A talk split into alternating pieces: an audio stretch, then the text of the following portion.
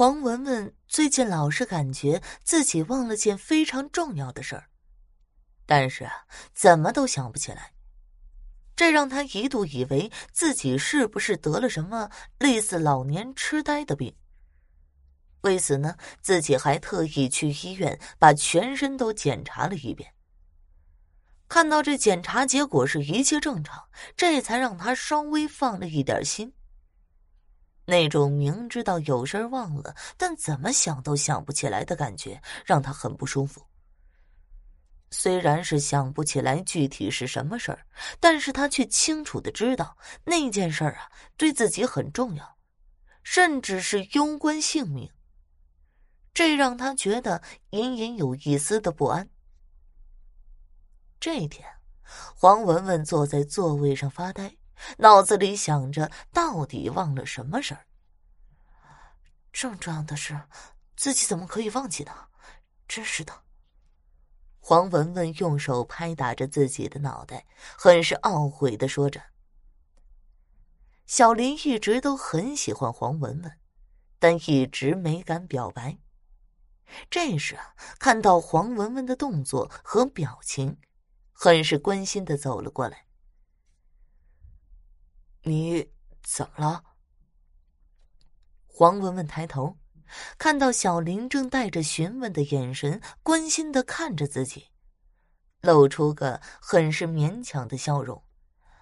其实也没什么了，只是感觉自己好像忘了什么事情，而且非常的重要，我心里很不安，感觉想不起来，很可能会因为这件事而死掉。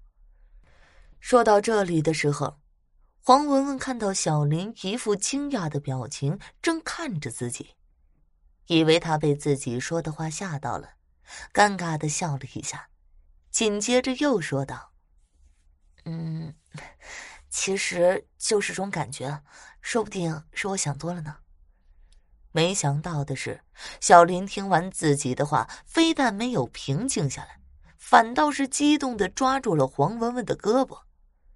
你说什么？你也有这种感觉？